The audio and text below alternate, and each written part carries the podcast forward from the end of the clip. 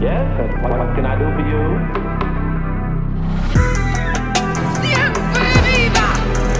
Live forever!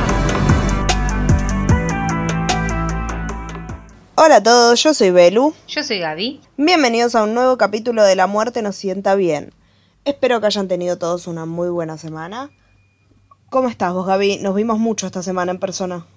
sí, es verdad, con mucho calor. Ay, sí, fue un infierno esta semana acá. Fue un día de verano, fue una semana de verano, toda la semana.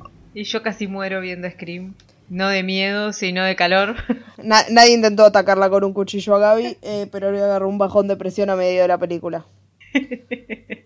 en otro momento de mi vida me corriendo. ido. En otro momento de mi vida me hubiera ido del, del- de la película, pero no. Bajé y me recuperé. Pero bueno, no tenemos tanto de qué charlar porque, como dijimos, nos vimos toda la semana y hablamos como cinco veces por día. Sí. Los días que no nos vimos. Así que, ¿te parece si arrancamos directamente? Dale, arranquemos.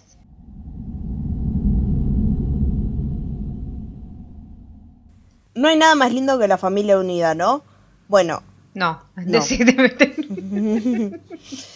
en este caso capaz hubiera convenido que todos se hubieran distanciado un poco. Porque esta semana les traigo un caso icónico, podría decirse, de la historia del crimen argentino. Vamos a hablar de la siniestra historia del clan Puccio. Creo que to- todo el mundo debe conocer esta historia ya. sí. Pero bueno, si no sos de Argentina o si sos de Argentina pero viviste bajo una piedra los últimos 30 años, 40 años y si nunca leíste un diario o un libro o viste la película o la serie, La película es más fiel. sí, la serie está muy buena igual, la recomiendo, me parece un 10, la serie, a mí me encanta, es medio flashera, tiene cosas Sí. que te quedas como, What? ¿qué? Pero está buena. Así que nada, vamos a meternos de lleno ya en la peor familia del mundo. Vamos a darle un poco de contexto. Nos ubicamos en Argentina a principios de la década del 80. Todavía nosotras no- dos no existíamos. No. En mi caso yo ni siquiera estaba saltando de huevo en huevo. Vos capaz, porque sos niña de los 80. Sí, de no. mitad de los 80. 85. Claro. no bueno, sé. pero estamos hablando del 82. Ochen- No, no, todavía no estabas en el huevo aún vos tampoco. Recién había pasado la dictadura militar acá en el país. El clima en general era bastante tenso y habían empezado a surgir secuestros extorsivos, normalmente realizados por grupos militares o parapoliciales. La familia Puccio estaba formada por Arquímedes, el patriarca de este grupo, que además de ser un psicópata de aquellos, en sus años mozos fue espía de la CIDE, que es la Secretaría de Inteligencia Argentina, miembro de la AAA, que era la Alianza Anticomunista Argentina, en muy pero muy resumidas cuentas, la AAA fue un grupo parapolicial de la Argentina gestado por un sector del peronismo, el sindicalismo, la Policía Federal y las Fuerzas Armadas Argentinas, que asesinó a artistas, sacerdotes y religiosos, intelectuales, políticos de izquierda, estudiantes, historiadores, sindicalistas, además de utilizar como métodos las amenazas, las ejecuciones sumarias y la desaparición forzada de personas durante las presidencias de Juan Domingo Perón y María Estela Martínez de Perón entre 1973 y 1976. Fue responsable de la desaparición y muerte de entre 700 y 1100 personas. Sus acciones fueron catalogadas como delitos de lesa humanidad por el juez federal Norberto Ollarvide en 2006, lo que fue confirmado después por la Cámara Federal en 2008. Además de Arquímedes, otros miembros de los Puccio eran Epifanía, profesora y madre, y sus hijos Guillermo, Adriana, Daniel o Maguila, que es como lo vamos a llamar de ahora en más, Silvia y Alejandro. ¿Cómo que se era llamaba ese Maguila? Daniel. Por eso Ah. dije Daniel o Maguila, Maguila, que es como claro. vamos a llamarlo ahora más. Así que vamos a repetir los nombres de los hijos. Guillermo, Adriana, Daniel o Maguila, que como lo vamos a llamar ahora en más. Silvia y Alejandro, que era la joven promesa del rugby, jugador del CASI, el Club Atlético San Isidro, y también es el que tenía los abdominales marcados en la familia. Ningún otro, solo él. Pero había, no había otro que también jugaba, ¿o no? Sí, Guillermo, el más chiquito. Pero el de él casi ni íbamos a hablar porque se tomó el palo como deberían haber hecho todos y no tenemos eh, imágenes de él ni de sus abdominales. Si los veías, parecían una familia tranquila, normal, bella, asistían a la iglesia como toda persona de bien. Si esto fuera un video y no se estuvieran viendo, yo ahora estaría mirando a la cámara como en The Office.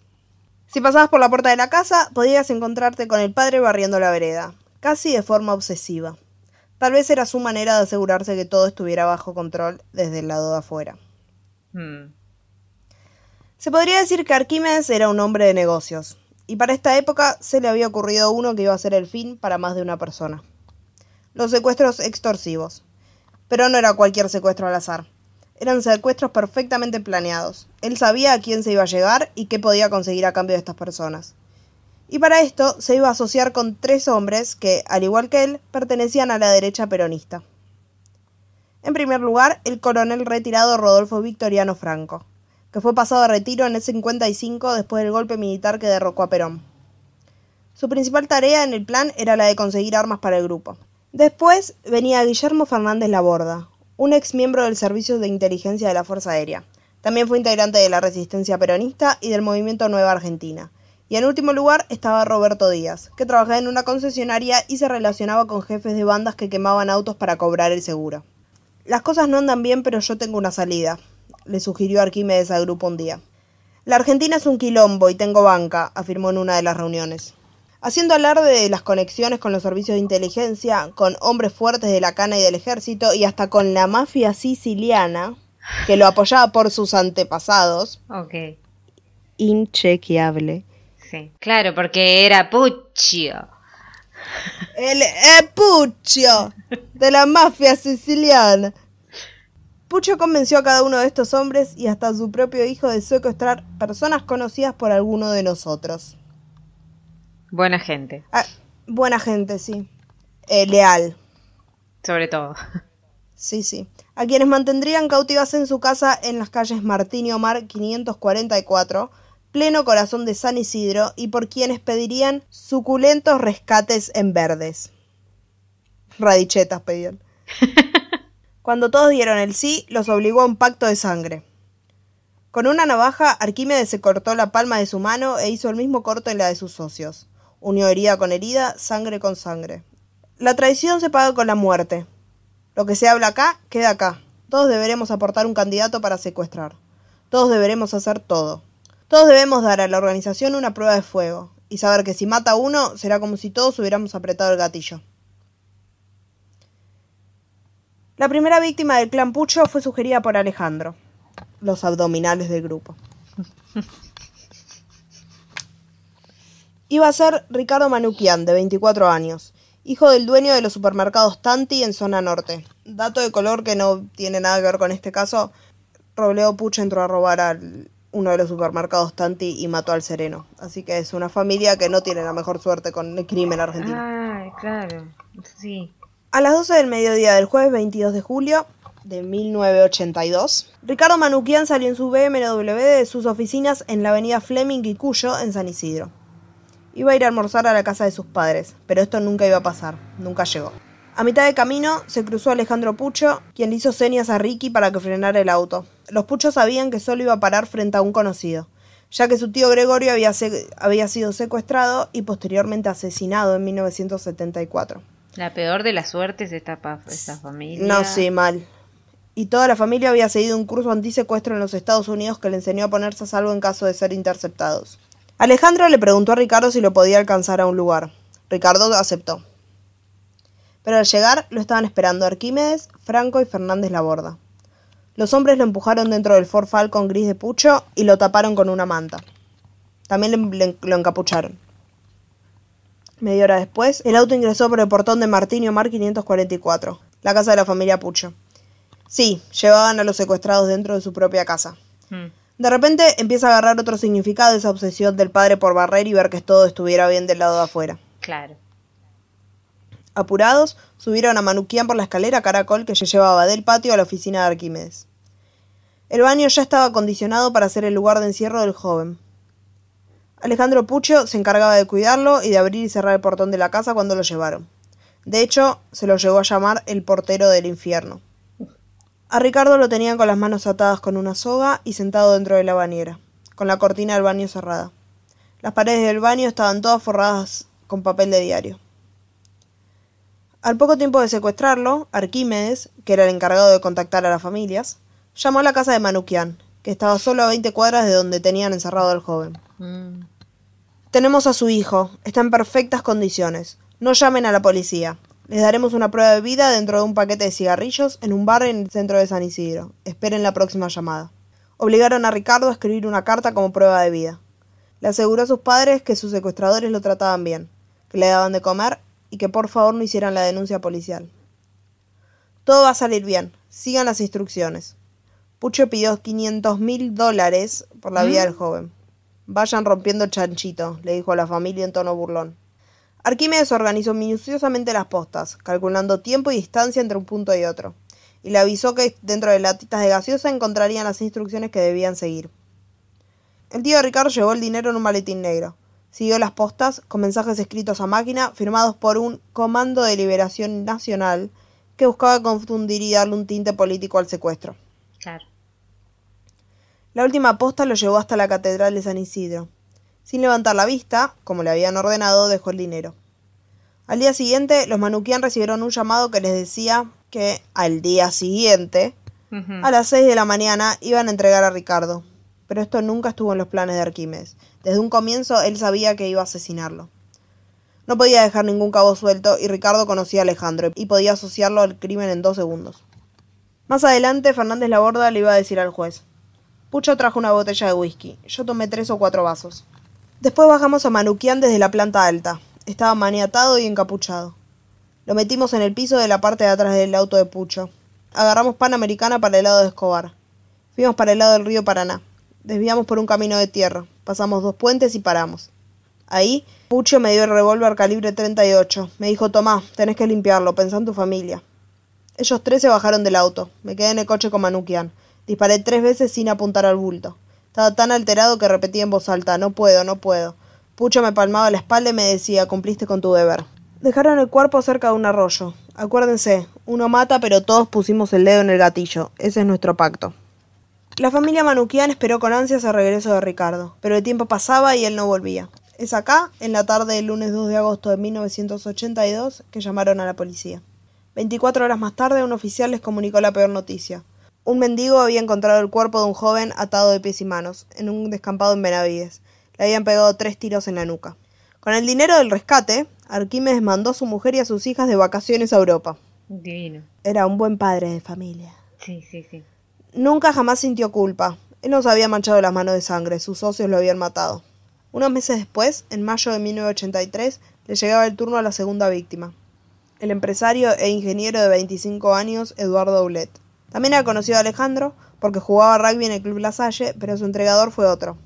En enero del 83, Pucho había conocido a Gustavo Contepomi, pareja de María Esther Aubone, cuya hija estaba casada con Florencio Aulet, padre de Eduardo. Ese nuevo socio sería el entregador del joven. La idea principal, en realidad, era secuestrar a Florencio Aulet, el padre. Sí. Pero nada, eh, Arquímedes consideró que era mejor secuestrar a Eduardo. Pucha me propuso el trato. No era difícil. Yo podía entregar a Aulet porque lo conocía. Hicimos tres reuniones en la casa del coronel Franco. Después otras más en la casa de San Isidro. Ahí estaba Alejandro, quien dijo que lo conocía del rugby. Quedamos en que yo iba a decirle que tenía un negocio para proponerle y ahí lo haríamos caer. El 5 de mayo, a las 8 menos 10 de la mañana, Eduardo Aulet salió de su domicilio en la calle Austria al 2200. Iba hacia la fundición de aceros de su padre. Se despidió de su mujer, Rogelia Pozzi, una abogada de 24 años, y se fue. Esta gente es como que tenía 24 años y la vida ya la- muy la- armada. sí, sí, sí, sí. Ya eran abogados hace 10 años, por ejemplo, que sabían Sí, empezado sí. a trabajar a los 14. Manejó unas pocas cuadras cuando vio a Contepomi en una esquina. Su conocido le hizo señas, y no estaba solo. Lo acompañaba Fernández Laborda. Este es el hombre del negocio del que te hablé, le dijo.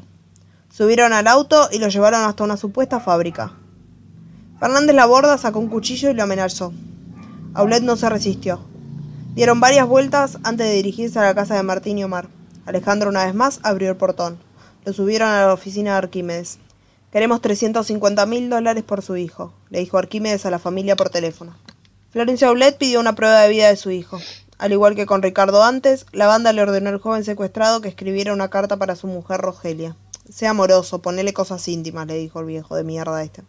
Querida Rolly, te quiero muchísimo y no sabes todo lo que te necesito. Por favor no hables con nadie de esto. Ajustense al reglamento de seguridad. Tranquiliza a papá y confíen. Tranquilízate vos también y cuida a Sonia, su perra. Mm. Yo aquí, pese a que me tratan muy bien, no aguanto más. Las horas son días. Por favor, terminen rápido todo esto. Por favor, quiero estar junto a ustedes. Por favor, por favor. Decía la carta que les había escrito como prueba de vida. Al cuarto día, los secuestradores dejaron de llamar. Las negociaciones habían dilatado y los integrantes de la banda estaban alterados. Pucho fue terminante. El padre afirma que no puede pagar ese dinero y para colmo la mujer hizo la denuncia a la policía. Es una barbaridad, esto hay que eliminarlo. Díaz le confesó al juez más adelante. Sacamos a Ulet de la casa, con las manos atadas y encapuchado. Lo metimos en el baúl del Dodge 1500 de Franco. Llegamos a un lugar cerca del hospital de leprosos de General Rodríguez. Tomamos una calle de tierra, paramos cerca de una arboleada y ya estaba hecho un pozo en la tierra. Lo hizo el albanil boliviano que trabajaba para Pucho. Abrimos el baúl. Fernández Laborda me da un revólver. Y Pucho me exige la prueba de fuego, porque todos estamos metidos en lo mismo. Sin pensarlo, le disparé dos o tres tiros en la cabeza. Mm. Entre todos sacamos el cadáver, lo arrojamos al pozo y lo tapamos con tierra. A los pocos días, Pucho cobró el rescate. Ah, eh, ay, qué hijo de puta. Habían pasado casi 10 días cuando volvió a sonar el teléfono de la casa de la familia Olet. Esa misma voz metálica dijo, casi como disculpándose, tuvimos contratiempos, y les comunicó que estaban dispuestos a reducir las pretensiones económicas. Exigimos 100 mil dólares, 250 mil menos que la primera vez. Rogelia dijo, yo voy con mi papá y pago. Exigió una prueba de vida, no se la dieron. Ella no sabía que Eduardo ya estaba muerto. Mm. A las 10 de la noche del 18 de mayo, el clan dejó las postas en latitas de gaseosa. La primera en Juncal y Callao. La última en Lanús. ¿Qué- pero qué camino lejos, empezaste desde Callao y Juncal hasta Lanús. Con un mensaje final que decía, ha llegado a feliz término, al lugar indicado. Dejen las puertas del auto abiertas. Mientras dejan el dinero, nosotros entregamos a Eduardo en el auto. Padre e hija dejaron el dinero debajo de un árbol marcado con una flecha verde. Volvieron corriendo hasta Renault 12. Ahora va a aparecer, se ilusionaron. El cuerpo de Baulet fue hallado cuatro años más tarde, el 18 de diciembre de 1987, en el descampado de General Rodríguez. No, ah, eso no sabía. O sea, Mm, no No, lo no es encontraron que- rápido como ay, no. Claro, pero porque al otro sí lo encontró una persona, pero. Ay, Claro, este estaba enterrado, el otro lo dejaron tirado ahí en el descampado. Claro. Rogelia quiso estar presente cuando los peritos del cuerpo de antropología forense hicieron las excavaciones en la zona señalada. El cadáver estaba en avanzado estado de, com- de descomposición, con las manos atadas en la espalda. Vestía las ropas con las que había sido secuestrado. Volvemos un poco para, el tra- para atrás Sí. a 1984. Acá decidieron cuál iba a ser la tercera víctima, el empresario Emilio Naum. En este caso, el mismísimo Arquímedes iba a ser el entregador. El 22 de junio, Arquímedes lo esperó en la esquina del Museo San Martiniano, muy cerca de los bosques de Palermo. Sus socios lo siguieron de cerca. Cuando lo vio acercarse, le hizo señas y se subió al auto. Unos días antes, Arquímedes había pasado por uno de los locales, me parece que tenía este hombre, y como que le había dado charla sobre un negocio, qué sé yo, y se quedó como dándole charla un rato largo para asegurarse de que lo iba a reconocer el día del secuestro y que iba a parar. Como les dije, le hizo señas y se subió al auto. Se puso a hablarle de un negocio. El empresario le dijo que no quería saber nada. Le cortó el rostro, básicamente. Se pusieron a discutir y Pucho se enojó. Te vamos a secuestrar, le gritó. Intentó atarle las manos con una soga. Nahum se resistió. Fernández Laborda lo tomó del cuello. Díaz se sumó a la lucha. El coronel Franco entregó su arma. En el medio del forcejeo se escuchó un disparo. La bala impactó en el pecho de Emilio Naum. Corría hacia el Falcon, donde estaban Franco y Díaz. Arquímedes se quedó limpiando las huellas con la mayor parsimonia y tranquilidad del mundo, contó Fernández Laborda más tarde. Alicia Betty de Naum, la mujer del empresario, recibió una llamada telefónica poco después de haber enterrado a su marido. Porque el cuerpo lo dejaron ahí en el auto y se fueron a la mierda, no, no, no se deshicieron. Como si hubiera sido un robo, ponele. Hola Alicia, usted no me conoce, pero yo a usted sí. Su esposo me debía 290 mil dólares, pero ahora quiero 350 mil. ¿Estamos? No cometa la estupidez de decírselo a nadie. Corre en riesgo su vida y la de sus dos hijas. La vamos a llamar nuevamente. Siga las instrucciones y no dé aviso a la policía. Pucho cortó. Alicia se asustó y llamó a un juez amigo. Él la conectó con dos oficiales de defraudaciones y estafas. Los policías le recomendaron, acepte el pago con su extorsionador. Usted va a hacer la carnada para que podamos atraparlo.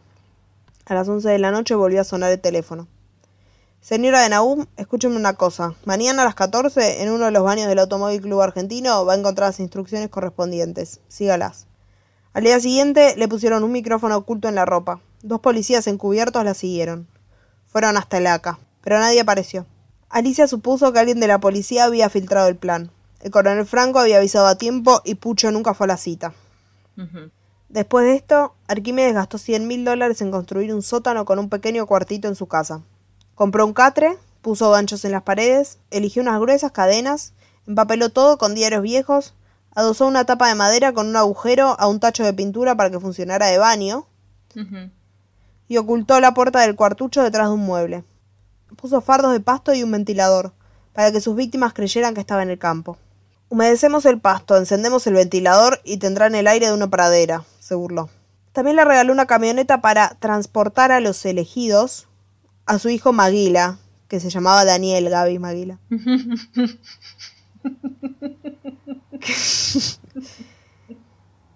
que había vuelto de Nueva Zelanda para unirse al oscuro negocio familiar.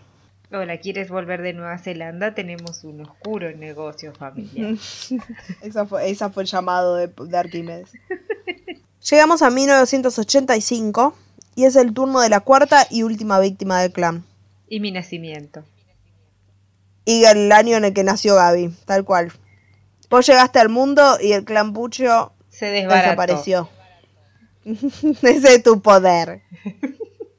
La persona elegida fue Nelly Bollini de Prado, una empresaria de 58 años, viuda y dueña de una funeraria y de dos concesionarias Ford en Lavallol, al sur de la provincia de Buenos Aires.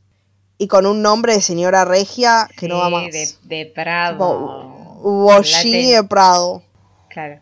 En la tarde-noche del 23 de julio, la mujer fue secuestrada en la calle Quito al 4300. Eh, está a metros de tu casa actual, Gabriela, lo que confirma más mi teoría. Vos llegaste al mundo para desbaratar al clan Pucho. Pero yo no nací acá. Y no Bueno, es vivía en casa Quito. actual. No importa. El futuro sabía que iba a Ahora vivir es ahí. a, sí, es a metros de tu casa, está relativamente cerca de la mía. Podemos hacer el tour Pucho. Solo haremos esa parada porque los demás nos quedan muy lejos. En la calle Quito del 4300 la agarraron a Nelida Borgini del Prado, en el barrio de Almagro, ciudad autónoma de Buenos Aires. Este fue el debut criminal de Maguila. O Daniel. Debut y despedida. Debut y despedida. El joven empujó a Bollini de Prado dentro de la camioneta y la inmovilizó con unas cadenas. La llevaron directo al sótano de la casa.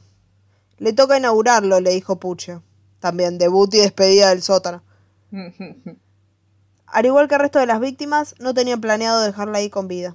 Quiero un millón de dólares por la libertad de su madre. Pucho le exigió a los hijos de la empresaria el rescate más grande de todos hasta ese momento. El fallido secuestro de Naum lo tenía desesperado, sediento de dinero. Pero por primera vez, los familiares no le hicieron caso a este viejo choto y llamaron a la policía.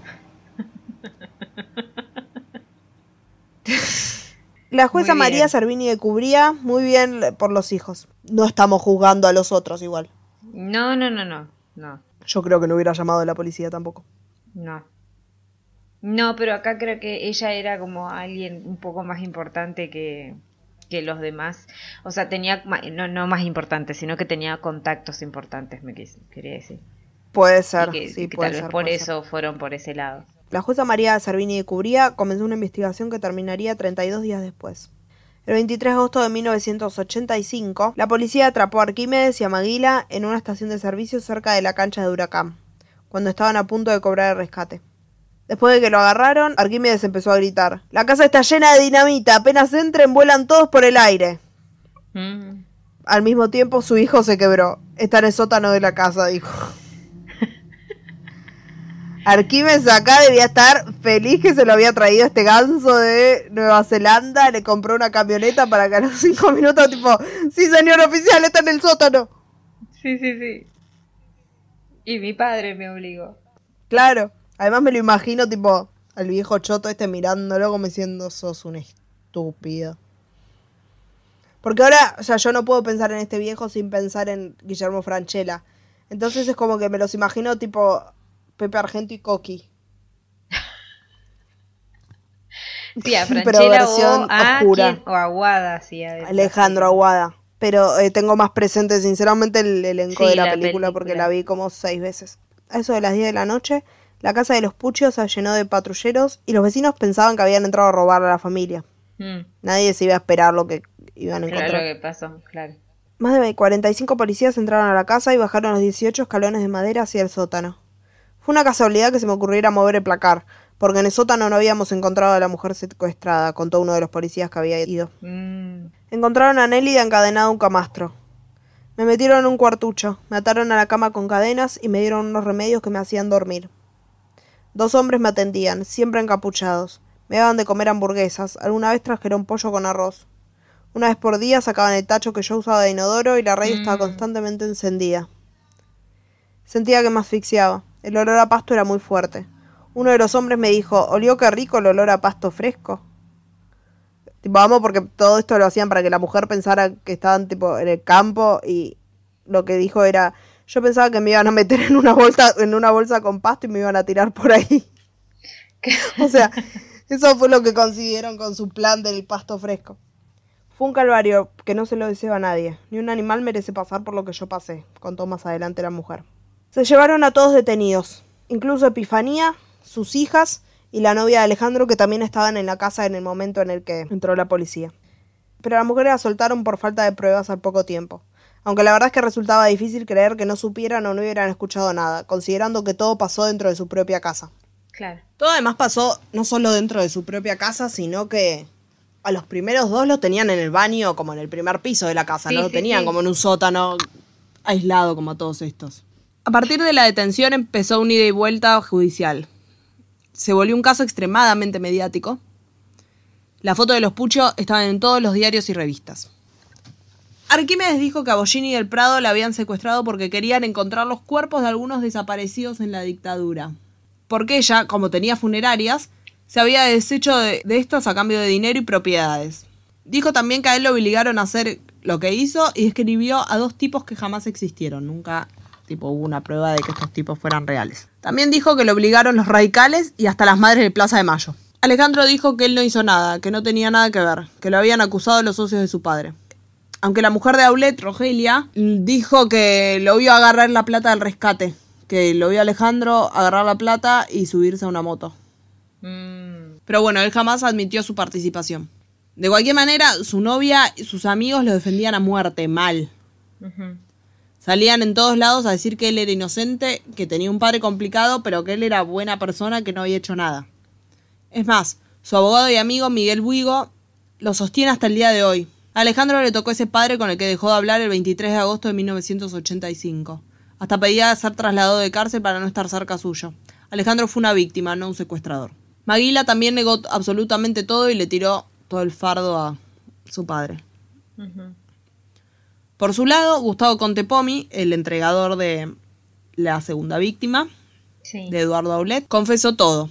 Díaz y la Borda, por su lado, también contaron absolutamente todo y ahí es que se pudieron conectar los otros secuestros también a los Pucho. A los puchos. Y llevaron a la policía hasta el lugar donde habían enterrado a Aulet. Y acá también detienen al albanil que había hecho el pozo. El hombre les dijo que a él le habían dicho que era un pozo para enterrar basura, pero no le creyeron porque no sospechaste que era un pozo con tamaño suficiente como para enterrar a una persona. ¿Cuánta basura tenía? Sí, qué sé yo, no sé. Puede ser que le hayan dicho algo y se lo haya creído y... ¿Qué fue de la vida de los integrantes del clan Pucho? Empecemos por Guillermo Laborda, que recibió una condena de cadena perpetua. ¿Cuál es la verdad? Hay muchas verdades, pero no sé cuál es. Yo tengo la mía, pero nunca la diré.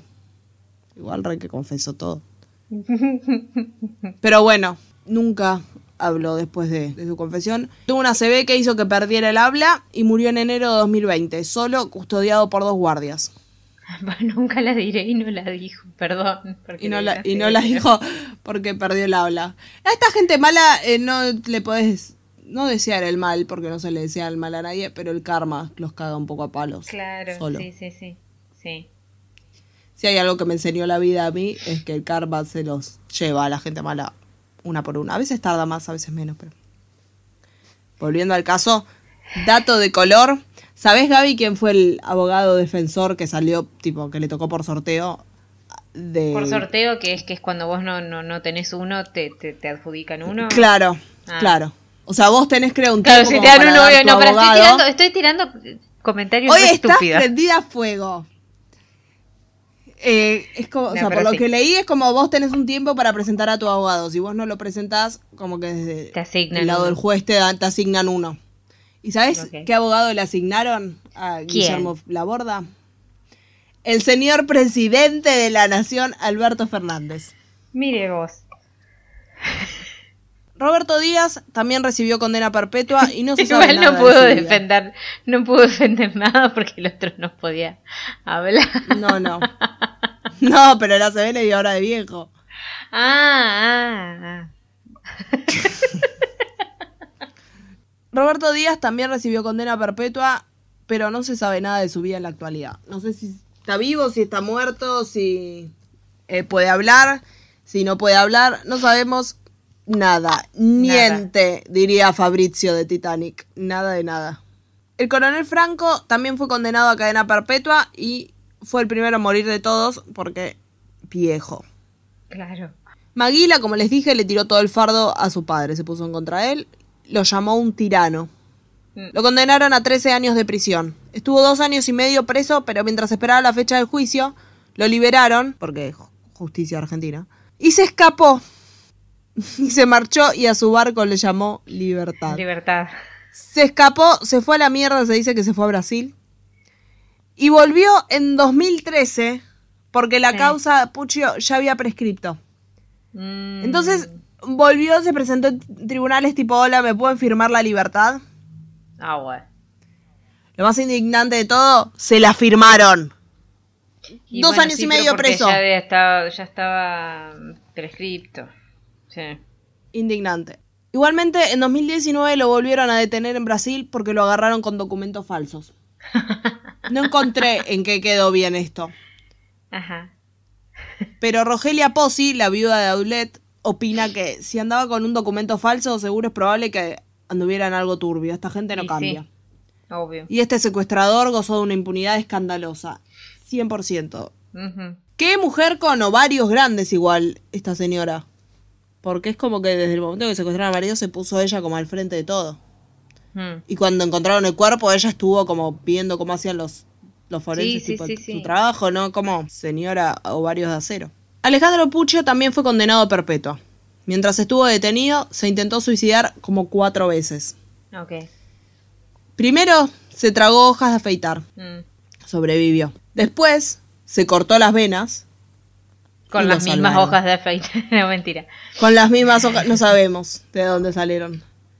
Después se intentó ahorcar, pero se rompió la viga donde se había atado.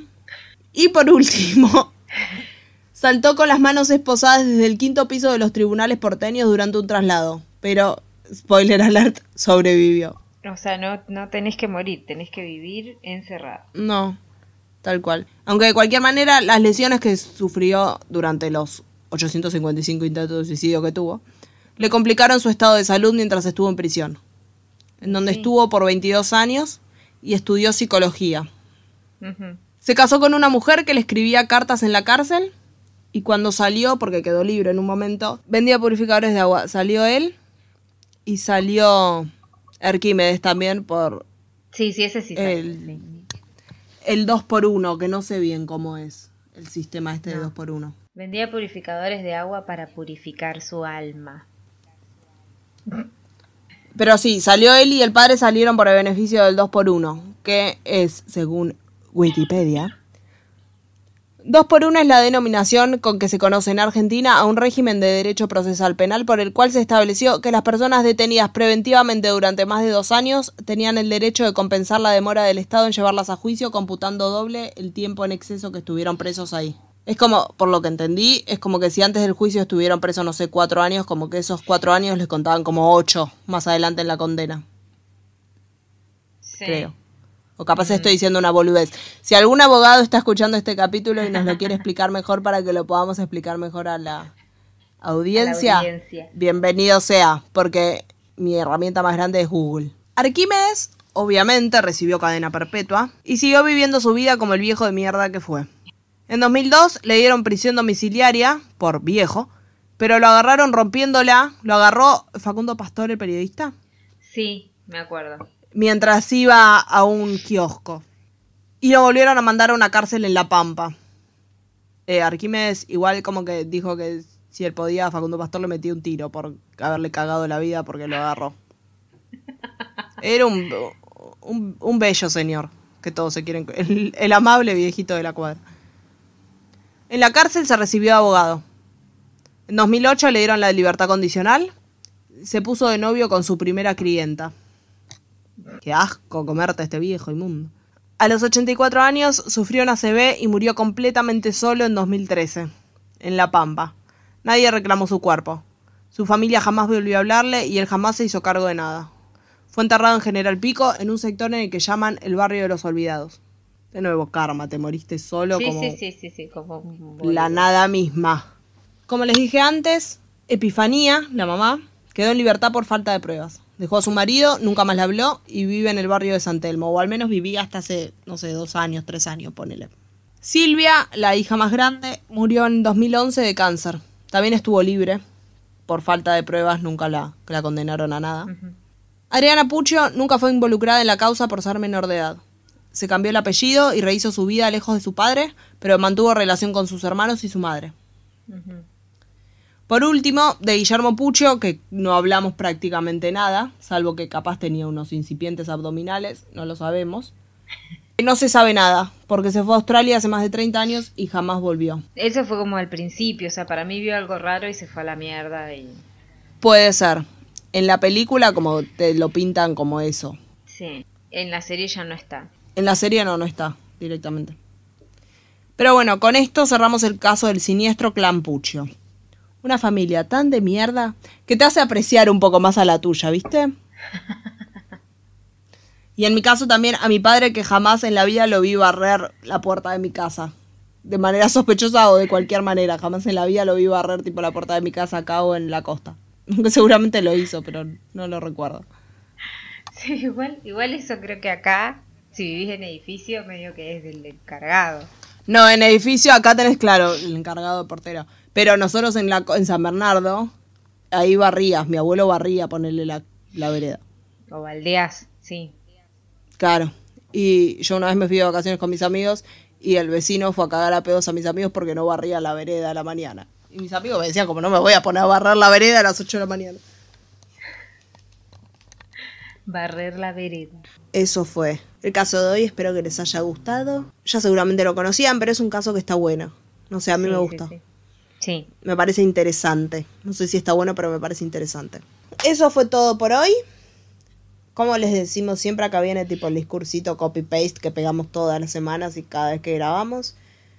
Nos pueden encontrar como La Muerte Nos Sienta Bien en todas las plataformas en las que se puedan escuchar podcast, Spotify, Google Podcast, Apple Podcast, Breaker, Anchor, Radio, no me acuerdo qué.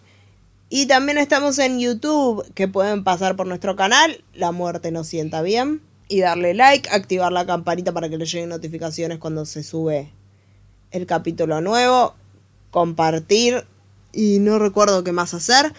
Y si quieren ver fotos y en algunos casos videos del- de los capítulos, pueden seguirnos en las redes sociales. ¿En cuál, Gaby? Nos pueden seguir en Instagram en arroba la muerte nos sienta bien o nos pueden mandar algún comentario o algo a la muerte nos sienta bien arroba gmail.com. Y nos despedimos, nos volvemos a encontrar la semana que viene. Esperemos a la misma hora de siempre, por la misma plataforma en la que nos escuchen. Adiós. Adiós. Yes, and what, what can I do for you?